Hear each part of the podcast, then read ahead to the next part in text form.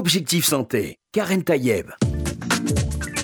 Bonjour à toutes et à tous, j'espère que vous allez bien, que vous êtes en pleine forme.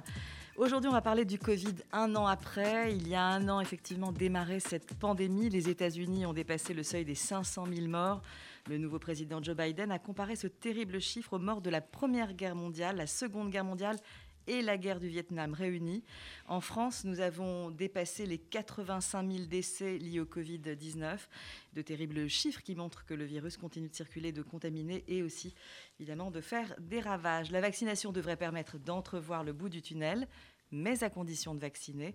On fait le point aujourd'hui avec le docteur Gérald Kierzek, médecin urgentiste à Paris. Bonjour. Bonjour Karen, bonjour à tous. on peut même préciser où à, Paris? À Hôtel Dieu. Allez, à l'Hôtel Dieu de Paris. Et euh, on peut dire aussi que vous êtes sur euh, TF1, puisque vous êtes le médecin de TF1. Je suis le médecin du groupe TF1 LCI et le directeur médical de Doctissimo, le site santé du, groupe TF1, où effectivement on parle beaucoup de Covid aussi. On essaie de faire la chasse aux, fake news, comme on dit, à donner des informations, euh, ni, alarmistes ni rassuristes, hein, parce que c'est un peu les deux camps, mais donner des informations tout simplement réelles, factuelles, sans être dans l'affolement des chiffres, dans l'affolement des opinions, parce que moi je comprends les, auditeurs et les auditrices qui bah, ne savent plus sur quel pied danser et, qui croire. Finalement, vous avez l'impression qu'on a, on a, on a focalisé. Évidemment que c'est un sujet important, c'est un sujet pleinement d'actualité. Je viens de le dire, ça dure depuis un an. Mais depuis un an, il n'y a pas un, un, journal télévisé, il n'y a pas un journal écrit euh, qui ne parle pas du Covid Alors, je pense qu'il y a eu un emballement normal. Hein. On, ne savait pas euh, de quoi on traitait. Un virus mystérieux, virus chinois. Vous aviez les trois mots-clés au mhm. départ. Hein. Rappelez-vous, début 2020, mystérieux, ça fait peur. Virus, euh, on, a tous en tête ces, ces, films un peu de science-fiction. Et chinois, il y a un peu ce, ce, péril jaune. Donc, il y avait tous les éléments réunis pour être extrêmement anxiogène. Et effectivement, il y a eu cet emballement mondial, hein, médiatico-politique mondial, qui continue alors que, et on en parlera, un an après, la situation a quand même radicalement changé. Alors il y a toujours des chiffres qui sont donnés, là vous citiez ceux des, États-Unis, 500 000 morts, chez nous 85 000 morts, etc. Mais 75 000 morts du tabac chaque année. On peut citer d'autres chiffres, on peut aussi remettre les compteurs à zéro en disant bah, chaque année il y a euh, un nombre qui doit être remis à zéro parce que si on cumule le nombre d'infarctus depuis quelques années, ça fait des milliers, des dizaines de milliers, voire des centaines de milliers de morts aussi. Et puis surtout, et c'est ça qui a changé, on a compris que ce n'était pas un virus qui euh, tuait comme ça au hasard. C'est une maladie, le Covid-19, qui va aggraver un état de santé. Voilà pourquoi il y a un bilan terrible aux États-Unis, parce que la population, deux adultes sur cinq sont mmh. obèses, et on sait que l'obésité, c'est un facteur de risque. Et d'ailleurs, euh, en novembre, il y a un édito d'un grand journal, alors tout le monde connaît maintenant les grands journaux médicaux, New England, mais là c'était Lancet, mmh. ce grand journal médical, avec un édito euh, d'un rédacteur en chef qui disait c'est une syndémie c'est plus une pandémie, c'est une syndémie. Une syndémie, c'est quoi bah, C'est quand il y a un virus qui vient, ou un virus ou une bactérie ou une maladie qui vient aggraver un état de santé. Mhm. Et en fait, si on avait une leçon à retenir pour le monde d'après, bah, ça serait d'être en meilleure santé, euh, perdre du poids, manger mieux, manger moins, de façon à ce qu'on ait un bon système immunitaire, parce qu'on sait que ce virus, il ne s'attaque pas au hasard. Il peut s'attaquer au hasard. Et vous savez, la médecine, c'est pas une science exacte. Donc bien sûr, il y a des sujets jeunes, etc. Mais contrairement là aussi à ce qui a été dit partout dans les médias sur l'exception qui était quelques sujets jeunes en réanimation, la règle, c'est quand même plutôt des gens qui sont âgés et des gens qui sont dans un état de santé qui est fragilisé. Et même ces gens-là, on arrive à les sortir d'affaires. C'est vraiment le message que je voudrais faire passer parce qu'un an après. on, connaît, on a aussi eh une façon de traiter maintenant, même la crise euh, du Covid, même quand elle est à son plus haut niveau, parce qu'on sait justement anticiper. Euh, anticiper, détecter tôt, mettre en place l'oxygène. quand même beaucoup mieux cette maladie par rapport à, son arrivée euh, il y a un an. Il y a un an, on, s'en souvient, c'était euh, du doliprane, hein, pour ne pas citer, ou en tout cas le paracétamol, et c'était tout. Et en fait, on laissait les gens finalement chez eux, même avec une forte fièvre, sans savoir trop comment intervenir. Aujourd'hui, on a quand même beaucoup d'outils thérapeutiques hein, pour thérapeutique et diagnostique. vous avez totalement raison. On disait, bah, tant que vous n'avez pas de détresse respiratoire, parce que euh, on, connaissait pas, et notamment on connaissait pas un phénomène qui s'appelle l'hypoxie heureuse. C'est quoi? C'est le fait d'avoir un taux d'oxygène qui se casse la figure mais on n'était pas capable de le mesurer. On s'en aperçoit pas, donc heureux parce que ben, on a un manque d'oxygène. Par exemple, si je prends la BPCO, bah, la bronchite chronique, quand vous avez du mal à respirer, vous avez du mal à respirer, vous le sentez. Et là, assez paradoxalement, les patients ne le sentaient pas. Donc globalement, on, attendait et on les récupérait trop tard. Et euh, les gens, quand ils appelaient le SAMU, c'est qu'ils étaient déjà dans une situation catastrophique, d'où la mortalité importante en réanimation. Maintenant, on a compris. Ajoutons à cela l'engorgement des urgences à l'époque aussi. Alors non, L'engorgement supposé. Supposé, c'est-à-dire qu'on a laissé penser, et euh, je pense que c'est, faudra refaire un peu ce retour d'expérience. Les gens ont pensé que les urgences étaient engorgées parce qu'il y avait tellement de messages alarmistes. Et encore une fois, moi j'essaie d'être ni alarmiste ni, rassuriste, mais vraiment d'être factuel. Et je me rappelle en mars, avril, j'étais tous les jours euh, ou quasi euh, à l'antenne sur LCI TF1 en expliquant que les services d'urgence, non, n'étaient pas engorgés. Les réanimations, oui, étaient tendues, c'était en flux tendu parce mhm. qu'il n'y a pas beaucoup de lits. Mais les services d'urgence, c'est faux. Les services d'urgence n'étaient pas engorgés il y avait même une baisse d'activité de 30 à 40% ce qui était problématique parce que les gens avaient l'impression que c'était engorgé et ne se faisaient pas soigner, ne venaient pas aux ne urgences. pas en tout cas pour les et autres urgences. Et c'est là où dans le retour d'expérience, ça, serait intéressant quand même de prendre ces messages médiatiques qui étaient donnés, y compris par des confrères un peu dans l'affolement, dans la panique, parce que ça a été des messages qui, je pense, ont été extrêmement délétères et ont dissuadé les gens de venir se faire soigner pour le Covid ou pour autre chose. Donc maintenant, quand vous avez le Covid, qu'est-ce qu'on fait? Ben, On vous dit effectivement restez à la maison, mais surveillez votre saturation. Vous mettez le petit saturomètre au bout du doigt, la petite pince, euh, pour vérifier le taux d'oxygène. Et si ça baisse, bah, c'est un critère pour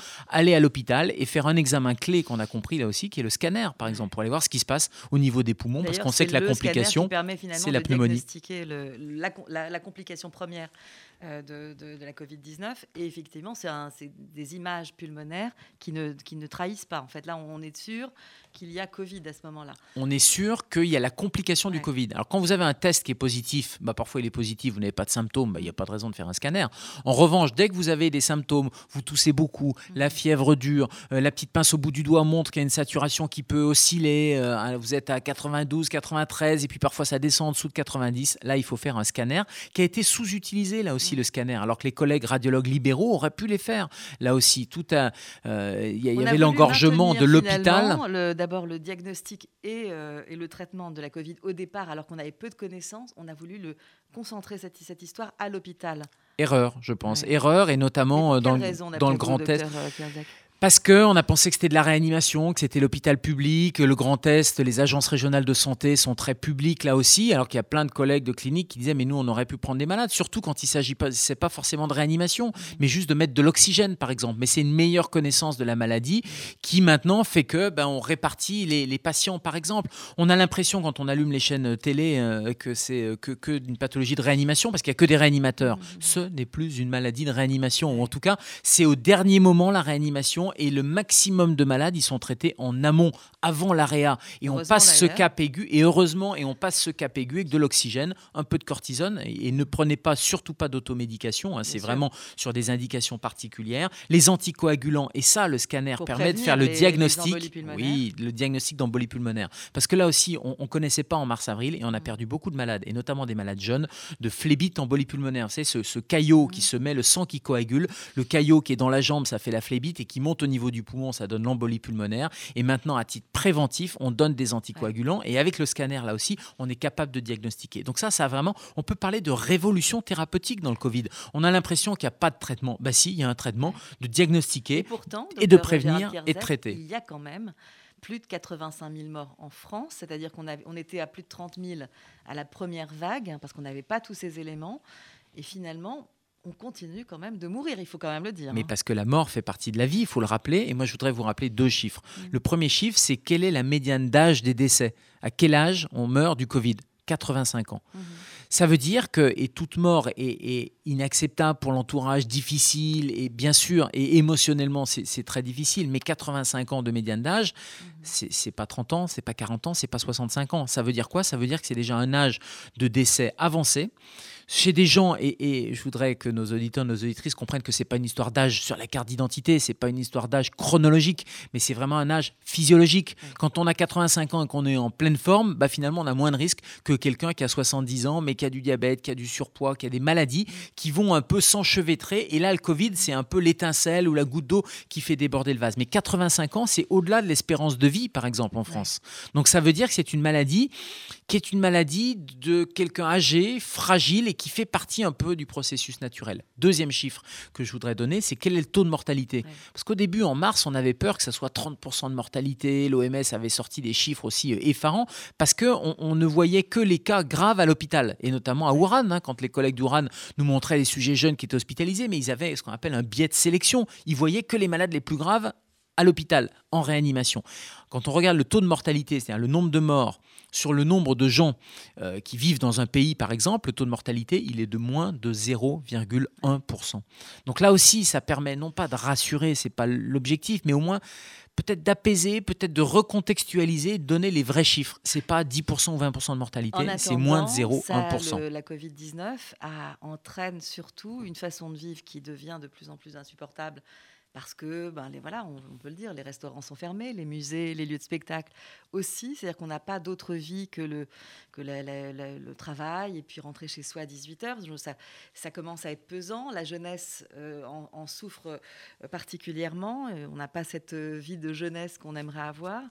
Euh, et c'est vrai que finalement, la Covid-19, indépendamment finalement de ces chiffres qui sont là, hein, des 85 000 morts en France, euh, il y a aussi toute cette atmosphère très plombante, très pesante. Et on se dit finalement, euh, euh, voilà, quelle est la lueur d'espoir? Il est où le bout du tunnel? Moi, je pense que le bout du tunnel, on y est. D'abord parce qu'on comprend mieux, on traite mieux et parce que ces chiffres, on les a non pas banalisés, non pas euh, amoindris, mais quand même relativisés. Et on voit que les jeunes, par exemple, ou on voit que les gens qui euh, sont euh, avec un bon état de santé, bah, ils ne sont pas touchés par, ces formes, par ces formes graves. On voit le bout du tunnel aussi parce qu'il y a la vaccination et je pense qu'on en parlera un, peu plus, un peu plus tard. Et puis on voit le bout du tunnel parce qu'on comprend mieux comment il se transmet ce virus. Et en particulier, ce virus, c'est un virus de l'intérieur, des endroits qui sont clos. Et on a compris qu'un événement comme euh, l'église évangélique qui avait fait exploser dans le Grand Est, en euh, bannissant ces salles de spectacle fermées, par exemple, ou en tout cas sans mesure barrière, eh bien, ça évitait des endroits explosifs. Vous l'avez dit sans mesure barrière, parce qu'en fait, finalement, quel est le rôle du masque? Quel est le rôle Mais dans des... on comprend que des théâtres, soit des salles fermées, peut-être mal, difficiles à aérer. Oui, mais avec des gestes barrières, on pourrait, rouvrir. On pourrait imaginer. en tout cas, ça, ça a le mérite d'être testé. Je pense que ça devrait être fait dans, dans, dans les jours prochains. Et on, voilà, on, félicite justement cet, élan, on, l'accompagne, on l'encourage, parce que ça aussi, le fait de ne pas avoir une vie sociale, ne pas aller dans un musée, ne pas, euh, ne pas aller voir un spectacle. Mais il y a des dépressions, il y a des suicides, il y a des une euh, suicides. spirituelle dont on a tous besoin. Oui, il y a des suicides réels, il y a des suicides économiques, il y a euh, une morosité. Donc tout ça pèse et dans la balance bénéfice-risque sur les mesures, il faut faire mm. extrêmement attention. Surtout quand on connaît mieux, quand on traite mieux cette maladie et surtout quand on est capable de sécuriser les lieux. Alors moi, je peux regretter qu'on ne sécurise pas assez les lieux, parce que cette maladie, plutôt que d'aller, là, vous avez vu les, dernières mesures, hein, c'est le confinement euh, localisé, euh, Nice et, sa région, les week-ends enfin, franchement, est-ce que ça a un sens d'aller empêcher les gens d'aller sur la promenade des Anglais euh, alors que c'est en pleine, euh, en pleine ventilation, c'est en extérieur, c'est en bord de mer, il y a zéro risque de transmission. Qu'on interdise en revanche les regroupements, l'alcool pour les jeunes, parce que à ce moment-là, il y aurait cette promiscuité, l'endroit où on enlève le masque, etc., ou qu'on interdise les fêtes ou les boîtes de nuit, je veux bien, mais aller prendre des mesures comme ça à Nice, alors je sais pas à Dunkerque ce qui va être annoncé, mais Dunkerque ce qui a probablement fait exploser l'épidémie, c'est la suppression du carnaval. Et donc, il y a eu le carnaval de Dunkerque fait à domicile, de manière un peu clandestine, ce que les Dunkerquois appellent les, chapelles. Mhm. Et ces chapelles ont été responsables bah, de gens de brassage dans des endroits clos, clandestins, donc par définition pas à l'extérieur, mhm. donc plus à risque. Et donc, c'est là où il y a probablement eu des contaminations. Ça veut dire quoi pour dire qu'on a le carnaval donc Pourim, hein, puisque vous avez fait le juif, et c'est vrai qu'il faut être très vigilant là-dessus. C'est euh, évidemment, on comprend qu'il y a cette volonté de se réunir pour les fêtes, pour, euh, pour, voilà, pour se, voir euh, déguisé, masqué, etc. Euh, évidemment, il faut être très vigilant là-dessus. Peu de monde, si, on, si les gens se réunissent, c'est vraiment peu de monde à chaque fois, et, avec des personnes qu'on connaît. Et aéré. et aéré. Bah, Aujourd'hui, on peut aérer beaucoup plus, docteur Cardiac, parce faut... que c'est voilà, le printemps qui arrive. Euh, justement, d'ailleurs, le premier confinement en mars dernier, Certains disent on l'a mieux vécu que celui d'aujourd'hui. Est-ce que c'était pas justement dû au fait que c'est arrivé à la, voilà, au printemps avec euh, ces journées très ensoleillées? Finalement, on était tous à nos fenêtres, mais on avait un peu de soleil. Oui, il y, a ça, mais il y a surtout qu'il y a eu l'espèce de chaos, de stupeur. C'est-à-dire qu'il y a cette solidarité. Certains ont même parlé d'intermède un peu philosophique, de remise en mm. question, de, plein de choses, parce qu'il y avait cette solidarité, on avait un virus qui arrivait, tout le monde était un peu sidéré. Et donc, ça a créé un peu cette acceptation. Acceptation où on voit bien que c'est plus acceptable maintenant. Et puis, on voit bien que ça n'aurait même plus de sens. Moi, j'ai euh, écrit un article dans, le Figaro, répondu à une interview juste avant que les annonces de non-confinement soient faites en disant le confinement national serait une erreur. Je me suis fait un peu taper sur les doigts, notamment en disant mais oulala, vous avancez, etc. Non, je, je persiste et je signe, ça serait une erreur. Et je ne comprends pas pourquoi des phénomènes locaux comme à Dunkerque, comme à Nice, créent une émotion nationale il y a un phénomène régional, on l'explique, on le gère au niveau régional. Mais qui est une émotion nationale ou un confinement national, ça n'aurait plus de sens. Et on serait vraiment dans une balance du côté du risque plus que du côté du bénéfice. Aller confiner, mettre un pays sous cloche, ça n'a pas de sens. En revanche, aller dire c'est dans tel ou tel endroit que ça se passe. Par exemple, euh, actuellement, c'est dans les hôpitaux que ça se passe. Hein. On se contamine dans les hôpitaux. Donc il faut bio-sécuriser les lieux. Ça, c'est un terme que les vétérinaires connaissent, par exemple, parce qu'ils savent qu'ils peuvent, dans une épidémie, aller sécuriser des lieux en faisant des tests, par exemple. Les facs, moi, je serais. Les hôpitaux, ça se passe où? Ça se passe bah, C'est nosocomial dans les services de gériatrie, par exemple. C'est-à-dire qu'il suffit qu'il y ait un patient. C'est passé d'ailleurs dans les EHPAD de cette manière. C'est passé dans ces EHPAD. Ce qui montre au passage, j'ouvre la parenthèse et je la referme très vite, que la proposition qui serait d'auto-confiner les personnes âgées. Auto-confiner les personnes âgées, il y a un endroit où les personnes âgées sont auto-confinées, ça s'appelle un EHPAD. C'est là où il y a le plus de morts. Pourquoi Aujourd'hui, il y en a moins parce, que, y a des gestes barrières qu'on connaît, il y a des masques, ce qu'il n'y avait pas d'ailleurs. Oui, mais ça n'a pas empêché d'avoir une mortalité effroyable. Et donc, auto-confiner les personnes âgées, ça n'a pas de sens, ça n'a pas fonctionné. En revanche, sécuriser les EHPAD, sécuriser les services de gériatrie, sécuriser l'hôpital en faisant quoi? En faisant des tests préventifs répéter. Et moi, je serais assez favorable à ce que, allez, une fois par semaine, dans tous ces lieux de soins, et je vous évoquais aussi les facs, mhm. euh, les écoles, alors ça commence avec les tests salivaires, mais qu'on fasse des tests antigéniques rapides. On va me dire, oui, mais des tests antigéniques, vous savez, c'est les tests, on gratte le, fond du nez, ou on peut même avoir des tests salivaires rapides. C'est pas ce qui est proposé actuellement, mais on, pourrait, puisque ça existe, il y a même des boîtes françaises qui ont développé ça. C'est pas la, meilleure solution, c'est la PCR, etc. Non, je suis désolé, la meilleure sensibilité d'un test, c'est déjà de le faire. Mhm tous ces gens, tous ces lieux n'ont pas de test. Donc avoir un test qui est peut-être un petit peu moins sensible, c'est toujours mieux que rien et ça permettrait de manière préventive d'aller dépister des gens qui n'ont pas de symptômes. Sur 10 personnes qui ont le Covid, il y en a 7 qui contaminent pas, c'est pas très grave, et il y en a 3 qui sont des super contaminateurs. Et très souvent, ils n'ont pas de symptômes ou très peu de symptômes. C'est ces gens-là qu'il faut aller chercher, non pas pour les ostraciser, non pas pour aller euh, les pointer du doigt, mais tout simplement pour les isoler pendant 7 ou 10 jours et pour éviter qu'ils contaminent d'autres personnes. La prévention, c'est évidemment quelque chose de fondamental. Ça existe partout, dans d'autres pathologies que le Covid. Hein, c'est pas la première fois. Parfois, elle n'est pas forcément respectée. On, le voit, par exemple, même avec euh, les questions de VIH. On, a aujourd'hui des manières de, contenir le VIH, et pourtant, il n'y a, pas forcément des autotests. On, sait que c'est aussi une culture, hein, finalement, qu'on doit développer de plus en plus dans notre pays, c'est-à-dire savoir que le test peut aussi être un moyen de prévention de, de, la contamination. Et c'est ça qui est important. Oui, il faut aller plus loin. Il faut faire des autotests. Il y a des pays qui font des autotests. On peut se tester en famille. Vous parliez euh, de, réunion familiale. Bah, pourquoi pas avec un test rapide qu'on pourrait faire comme ça. Et il faut qu'on apprenne à vivre avec. Zéro Covid, ça n'a pas de sens. Intéressant le parallèle avec le VIH. Évidemment, sans commune mesure en termes de gravité, de chronicité, etc. Mais intéressant à l'heure du passeport. Quand on nous parle du passeport, moi j'appelle ça un laisser-passer le VIH, depuis euh, plus de 20 ans, on essaye de ne plus pointer du doigt les malades, de ne plus les discriminer. Et je trouve que d'aller remettre euh, l'idée d'un passeport, euh, vous êtes vacciné, pas vacciné, vous êtes positif, vous êtes négatif, etc. Bref, le secret médical qui serait rompu quelque mmh. part et en faire un laisser-passer sanitaire, je trouve que c'est aller à l'inverse, en plus pour une maladie finalement qui est très peu grave, je vous le disais, 0,1% de taux de mortalité avec le Covid.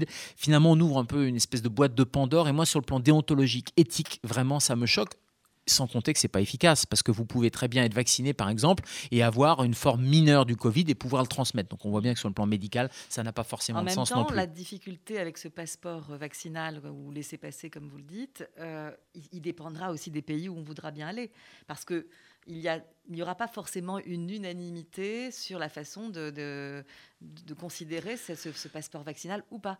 Et, et Bien sûr, voilà. et si vous, êtes si vous voulez aller dans un pays qui l'oblige, eh ben vous serez obligé de le faire. Après, euh, c'est deux choses que d'avoir des contraintes d'entrée dans un pays, il y en a plein des ouais. contraintes, hein, y compris médicales d'ailleurs. On a parlé de la fièvre jaune, même si c'est sans commune mesure en termes de mortalité, hein, c'est plus de 40% de mortalité, euh, la, la, la, fièvre jaune, mais euh, c'est pas pareil que de penser laisser passer pour aller au restaurant en France. Mmh. Vous voyez, il y, y, a quand même une, une, distinction, et moi, cette idée, je, je, pourrais imaginer que si on veut aller en Chine, si on est en Israël qui a mis en place ce passeport, etc., euh, pourquoi pas Parce que c'est comme le passeport international, carnet de vaccination, etc. En revanche, aller au restaurant au coin de la rue et ne le laisser qu'aux gens qui auraient euh, allez, la petite pastille verte sur leur passeport, je trouve que là, on, on, franchit une limite qui est, sur le plan éthique, extrêmement euh, discutable et, à mon avis, dangereuse. Le débat ne fait que commencer, évidemment, puisqu'on n'en est qu'aux prémices. Et puisque vous parlez d'Israël, évidemment, euh, un, c'est un pays assez exemplaire euh, en matière de vaccination. Quasiment toute la population est,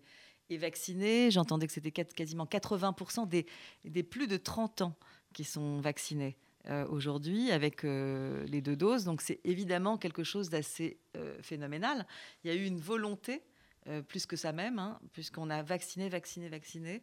Euh, et aujourd'hui, c'est vrai qu'on peut lire dans, la, presse israélienne que on commence à réouvrir parce que finalement ça a été assez strict quand même euh, puisqu'il n'y avait pas de lieu de spectacle non plus il n'y avait pas de lieu on n'allait pas faire son sport dans, dans, des salles de sport on n'allait pas au restaurant etc et aujourd'hui on voit que progressivement on va réouvrir ces lieux est-ce que ça veut dire que euh, on regarde Israël comme un pays un peu expérimental de, de ce, cette vaccination euh, maximale euh, contre le Covid pour voir les effets que ça va, les effets, et on espère positifs, bien sûr. Alors oui, c'est sûr d'avoir un pays exemplaire hein, quand, on, quand on voit les chiffres et la rapidité. C'est effectivement quand on voit que nous, il y a eu un peu de retard au démarrage et que ça, ça patine, ça patine un peu.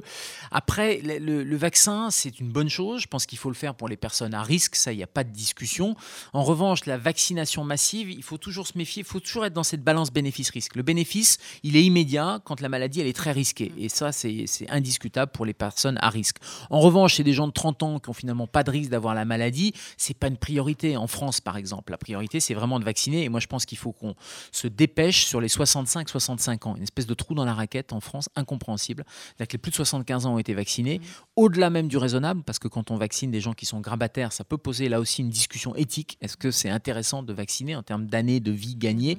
Parce qu'on n'a pas d'années de vie gagnée. Aussi, moi, je trouve que euh, si ça permet de, de diminuer le caractère grave de la maladie, et on a vu quand même des gens, des personnes âgées en, EHPAD, souffrir et mourir finalement dans des conditions terribles. D'isolement surtout. D'isolement, mais aussi de ne pas pouvoir respirer. J'ai reçu quelqu'un ici qui était directrice d'un EHPAD qui a eu également le Covid, qui racontait que ces personnes avaient du mal à respirer ouais, au, moment, au, moment, Et c'est des gens qu'on aurait dû envoyer à l'hôpital. Hein. Ouais. Et c'est pour ça que je disais au début de l'émission que je, je, trouve ça dramatique qu'il y ait eu des messages de dire ne venez pas à l'hôpital. Je pense que c'est vraiment quelque chose qu'il faudra euh, regarder de près sur le plan médical et sur le plan, sur le plan éthique. Mais les, les doses, 65-75 ans, c'est des gens en pleine forme, ouais. c'est des gens qui ont beaucoup d'années de, de, vie devant eux, c'est ces gens-là qu'il faut vacciner. Or, on s'aperçoit qu'actuellement, on peut vacciner allez, les 50, 50, 64 ans, et puis les plus de 75 ans, mais entre 65 et 75, il y a une espèce de trou assez incompréhensible. Alors, puisque vous parlez des 50-64 ans, j'imagine que vous pensez au nouveau vaccin qui oui, arrive le 25 février, AstraZeneca, puisqu'il est recommandé euh, pour, par l'OMS pour justement cette population, 50-64 ans. Euh, les médecins généralistes vont pouvoir euh, faire ces vaccinations, mais ils vont recevoir très peu de doses. Mais on comprend aussi pourquoi, parce qu'en fait, dans une dose, on peut faire 10 vaccins AstraZeneca. Donc, il faut avoir 10 patients dans la journée, finalement, puisqu'ils se conservent 48 heures. Donc, oui. dans les deux jours, il faut avoir fait euh, au moins ces, ces, ces 10 patients quand on sait que AstraZeneca, bah, ça ne plaît pas à tout le monde. Alors, le, le, Pfizer ARN messager, on rappelle le nouveau vaccin, mais finalement une technologie qu'on connaît bien, hein, c'est le Pfizer et, et, le, et, le, Moderna. C'est les deux vaccins ARN messager pour les plus de 75 ans. Pour les moins de 65 ans, c'est effectivement l'AstraZeneca, qui est une technologie euh, un peu plus classique. On prend un petit bout de, de virus et on le met dans un, dans un autre virus et, et on peut l'injecter. C'est pour les gens qui sont à risque et les médecins généralistes pourront le oui. faire avec un flacon 10 doses et c'est les médecins qui appelleront les patients. Ne harcelez pas votre médecin. Ce sont les personnes les plus à risque, hein, avec des critères qui sont, c'est pas sur le bon vouloir de votre médecin, c'est vraiment sur des critères qui sont établis par les, autorités de santé. Et donc, du coup, c'est le médecin qui appellera. Oui, il faudra le faire dans les 48 heures pour des raisons de conservation, etc. Mais en termes de dose, il ira le chercher à la pharmacie. Il aura une dose, donc 10, 10 doses, mmh. un flacon, 10 doses pour la semaine. Donc ça, l'idée, c'est de répartir. Je crois qu'il y a à peu près 29 000 médecins qui se sont inscrits. C'est de répartir les doses parce qu'on est dans une situation clairement de, de, pénurie de, vaccins. On l'a vu aussi avec le, Pfizer en début. Nous, à l'Hôtel Dieu, on a beaucoup vacciné au début. Et puis, c'était extrêmement tendu. on est toujours un peu en flux tendu. Actuellement en France, où, il y a une, où on l'attend. Oui, enfin, il y a eu une pénurie, après ça s'est relâché. C'est un problème de, production, c'est-à-dire qu'on voit bien qu'il y a eu des commandes au niveau européen, il faut que ça soit distribué. Il y a une production qui est, euh, bah, elle est limitée euh, forcément. Euh, là, les autorités de santé sont dépendantes des fabricants, hein, sont dépendantes d'Astra, de Pfizer ou d'autres sur des technologies qui nécessitent. J'écoutais le PDG de, de, Moderna aux États-Unis qui disait pour fabriquer, c'est des machines qui coûtent des dizaines de millions de dollars et ces, ces machines, elles sont faites au compte-gouttes. Donc, quand ils ont les commandes de vaccins, ils peuvent passer les commandes aux fournisseurs de machines il faut que le temps, que la machine se mette en route et mhm. qu'on fabrique, etc. Et tout ça, tout ça prend du temps. Juste sur Israël, effectivement, c'est formidable ce qui a été fait.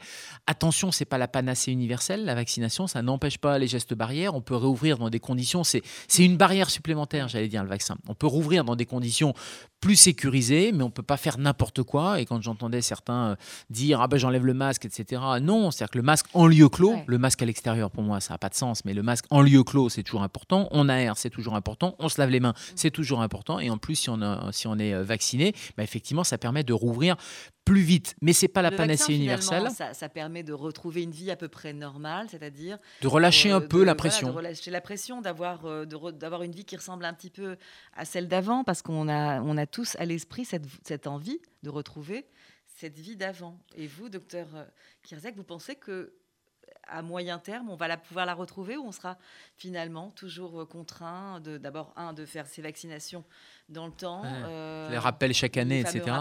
Bah, c'est une, vraie question quelque part, mais un, vaccin qui n'est pas forcément euh, voilà fait, fait, au maximum, parce qu'on sait que pour avoir une, vraie couverture vaccinale, couverture vaccinale, il faut atteindre à peu près 70%, ce qui n'est ce qui, ce qui est même pas le cas pour, les, pour le vaccin de la grippe. Mm. On n'atteint pas ce chiffre-là. Est-ce que ça va finalement donner euh, plus de légitimité à tous les vaccins de manière globale? Alors moi je pense que les vaccins, encore une fois, il faut être, euh, faut, retrouver la raison. Aussi bien sur les chiffres de l'épidémie, c'est plutôt les personnes à risque. Donc les gens prioritaires, c'est les gens à risque. Donc il faut vacciner les gens à risque. Mm.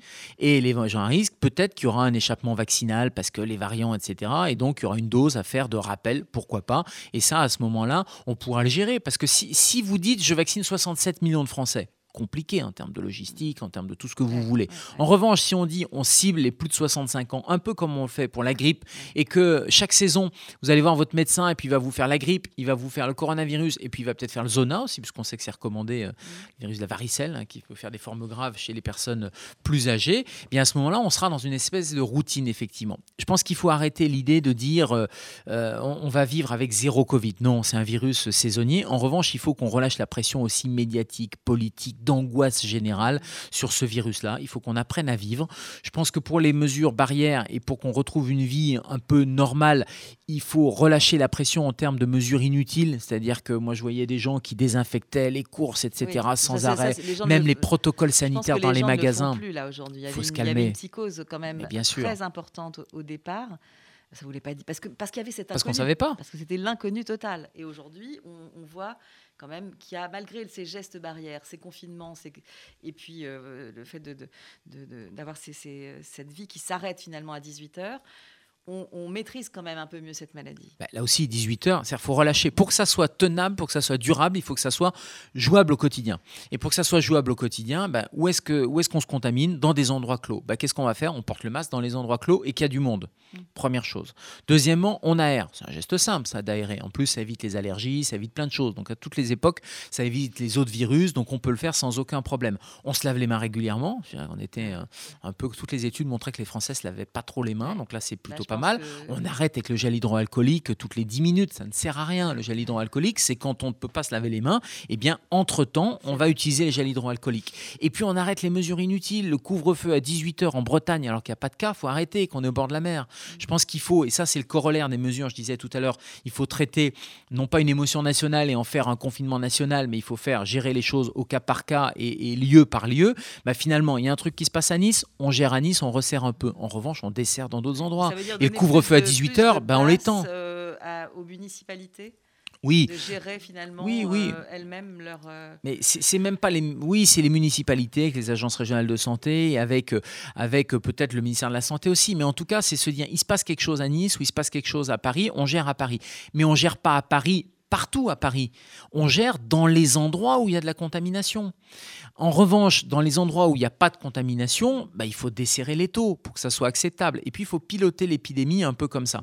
Et ça, c'est à mon avis quelque chose qui est tenable, faut qu'on s'habitue avec. Et on devrait gérer toutes les épidémies comme ça. C'est normal qu'une épidémie, elle va, elle vient. Il y a des endroits où c'est un peu plus chaud, des endroits où c'est un peu moins chaud. La saisonnalité, on l'a pas évoqué, euh, bah, ça va jouer, évidemment. Il y a eu un coup de froid il y a quelques, quelques jours, c'est peut-être ça qui fait qu'il y a une recrudescence. Mhm.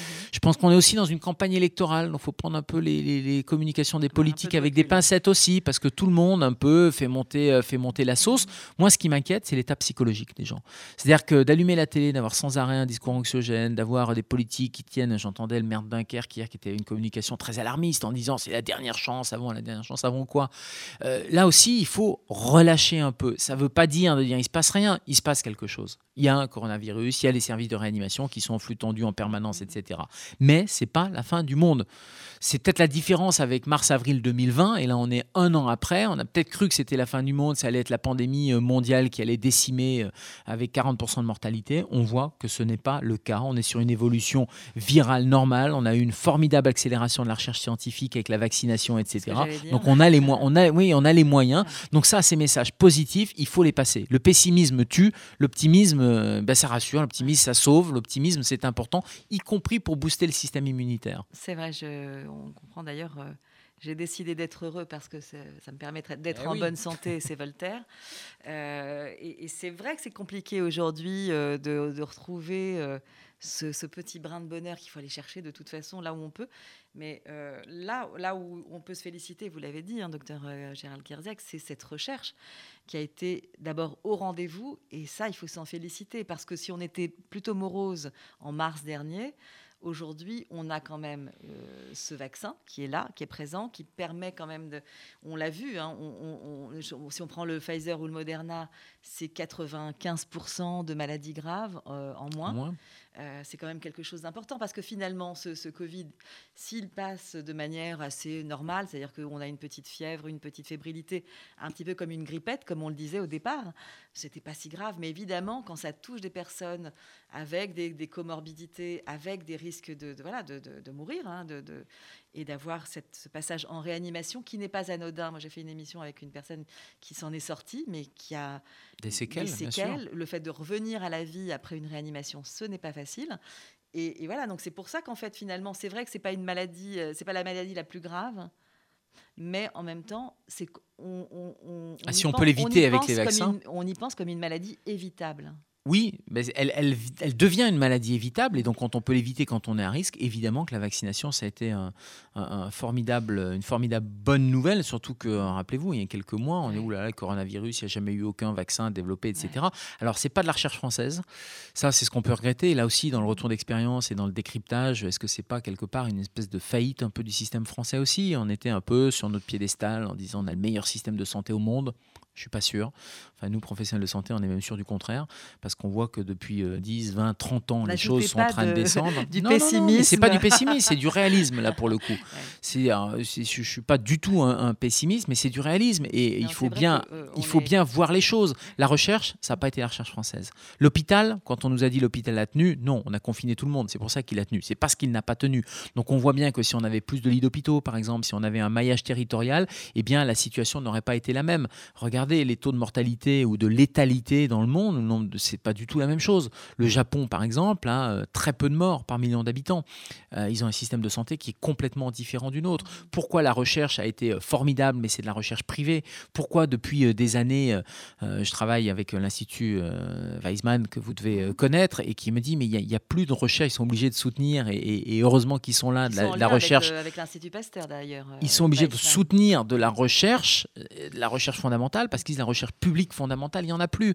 Donc finalement, ce coronavirus n'est que le, symbole qui nous éclate un peu à la figure que l'hôpital, bah, c'est compliqué depuis des années, ce que disent les soignants hein, d'ailleurs depuis des, années. La recherche, bah, c'est compliqué, c'est pas la recherche française qui a été. Donc ça ne veut pas dire qu'il faut être pessimiste, mais ça veut dire que si on veut renverser la vapeur, si on veut reprendre un peu, ça doit devenir une priorité un peu nationale. Alors pour terminer, une note optimiste, docteur euh, Gérald Kierzek, puisqu'on arrive au beau jour.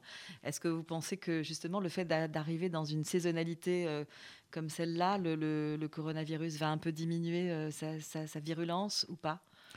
Sa virulence, non, mais sa transmission, oui, sa contagiosité, oui, parce que quand on vit dehors, bah forcément, c'est à l'air libre. Ça ne veut pas dire qu'il faut faire n'importe quoi, mais euh, à l'air libre, il y a moins de risques que dans un endroit qui est fermé. C'est pour ça que des restaurants, hein, si vous voulez une note positive, mhm. moi je serais assez favorable parce que les restaurants rouvrent, par exemple. Ils vont pouvoir ouvrir les fenêtres, on va pouvoir être en terrasse, donc on va pouvoir redémarrer cette activité.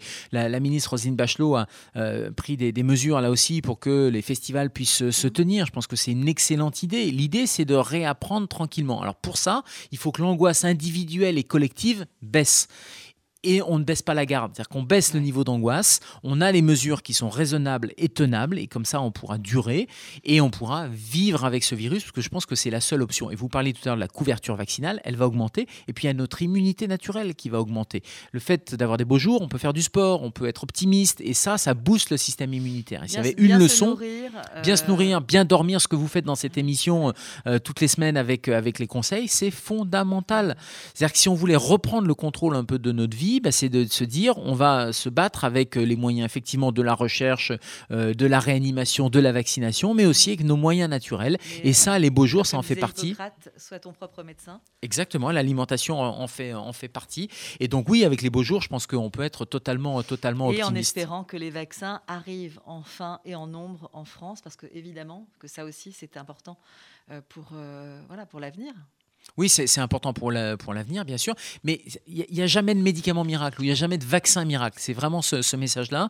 C'est une espèce de chaîne. il y a la réanimation, ben, on veut tous l'éviter. Il y a la vaccination, ça c'est en amont. Et puis entre les deux, il y a quelque chose qui s'appelle l'être humain et qui a quand même des barrières et des ressources assez fondamentales. Merci infiniment, docteur Gérald Kierzek, d'être venu nous parler de ce Covid un an après sur RCG dans mon émission Objectif Santé. Quant à vous, chers auditeurs et auditrices, je vous souhaite bien sûr une très bonne santé.